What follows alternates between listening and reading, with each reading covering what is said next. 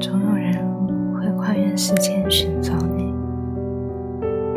当初你不愿听的歌，总有一天会为一个人而听；当初你不愿品尝的食物，总有一天会为一个人去品尝。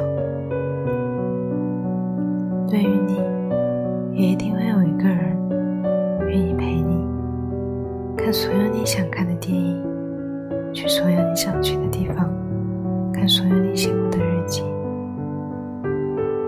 所有关于爱的到来，不是遇到了阻挡，而只是时间的。